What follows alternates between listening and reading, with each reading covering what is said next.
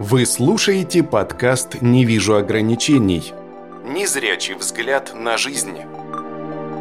Всем привет! У микрофона Андрей Долженко. Иногда знакомые или не очень знакомые люди интересуются, а как научиться так же четко говорить, как сделать свою речь такой же выразительной. Обычно я отшучиваюсь или иногда даю практические советы – но в большинстве случаев, когда люди узнают, что для этого требуется не один день, они сразу теряют интерес. Я решил спросить сотрудника информагентства «Победа-26», стоит ли об этом рассказать. О том, как научиться говорить как незрячий диктор. На что мне ответили, а почему бы и нет. Будет возможность развеять еще один стереотип – и я хотел бы начать с того, что голос у всех от природы звучит по-разному. А, да уж, нашел чем удивить. Но я имел в виду то, что даже если мы улучшим дикцию, научимся красиво говорить, это еще не значит, что нас внимательно и с удовольствием будут слушать. Очень многое зависит от подачи и тембра голоса, от того, как нас воспринимают на слух – вы можете возразить и сказать, что это все субъективно, и на вкус и цвет все фломастеры разные. Но согласитесь, размеренная речь низким бархатным голосом звучит поприятнее. Чем когда нам пытаются донести информацию скрипучим невнятным голосом. Конечно, сейчас я утрирую ситуацию, но она наглядно показывает, что первый вариант окажется более приемлемым и понравится большинству слушателей, в отличие от второго. Я это все говорю к тому, что никто не рождается с голосом диктора. Это кропотливая работа над собой. Представляете, акушер достает ребенка, а тот говорит «Здравствуйте, дамы и господа, а вот и я». Да, такого не бывает. И я не был исключением.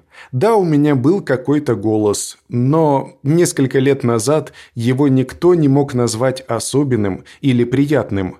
Ну, по крайней мере, э, мне об этом никто не говорил. И уж тем более у меня никто не спрашивал, почему я так четко говорю.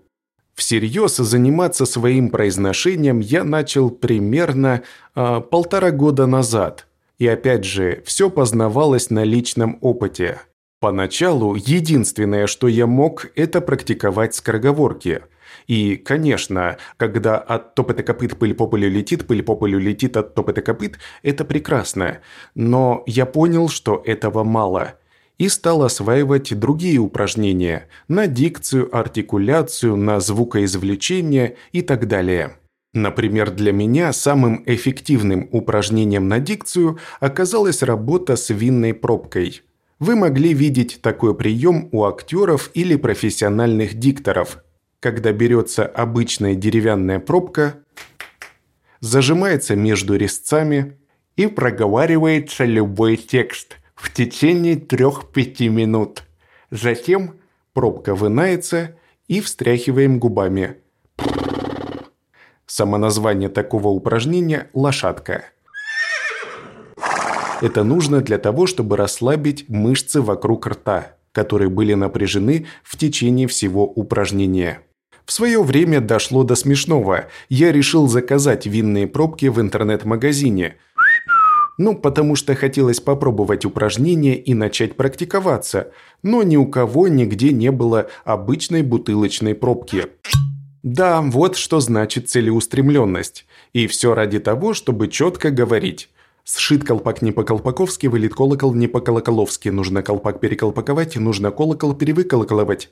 В принципе, наш голос, то, как он звучит, можно представить как установку эквалайзера. Я думаю, многие знают и имеют представление, что это такое. Даже незрячие пользователи могли сталкиваться с эквалайзером при прослушивании музыки. Вот как раз-таки голос человека может рисовать кривую линию из тех самых ползунков на различных частотах. У кого-то чуть больше басов, у кого-то превалируют высокие частоты. Но, несмотря на некую статичность тех ползунков, мы все-таки можем усиливать определенные частоты, тем самым влияя на установки по умолчанию.